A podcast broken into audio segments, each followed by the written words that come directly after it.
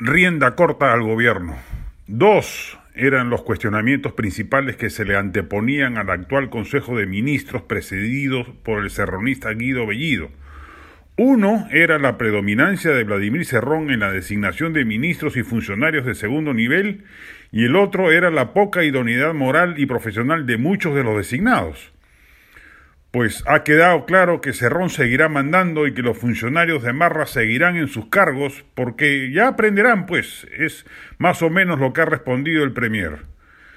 Nadie es tan ciego para no percatarse que a la par hay decisiones sensatas. La autonomía partidaria del MEF o el manejo profesional de los relevos militares debe ser ponderado justamente pero tales decisiones no tienen la potencia para compensar la falta de probidad política y técnica de un gabinete mal constituido desde el inicio.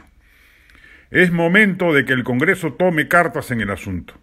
En principio, es perfectamente posible citar a los ministros al Congreso aún antes de que el gabinete en pleno se presente en el legislativo, interpelarlos y eventualmente censurarlos sin que el gobierno pueda hacer cuestión de confianza sobre ello, en la medida que sería una reacción posterior al hecho jurídico de la interpelación. Sería una buena manera de librarse de ministros impresentables puestos ahí simplemente como parte de la cuota laboral de Perú Libre.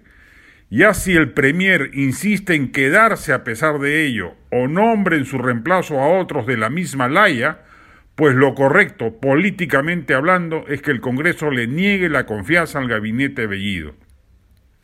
Si uno lee correctamente las intervenciones ideológicas del influyente Vladimir Cerrón, deberá tener claro que la lógica es de colisión y que ello solo transitará por recodos de moderación para atontar a la oposición.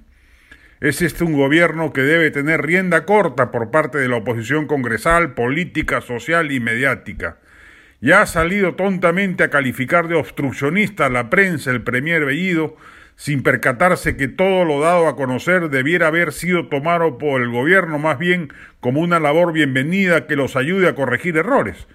Pero claramente no es ese el camino elegido por un régimen diseñado para atizar la hoguera y radicalizar el conflicto.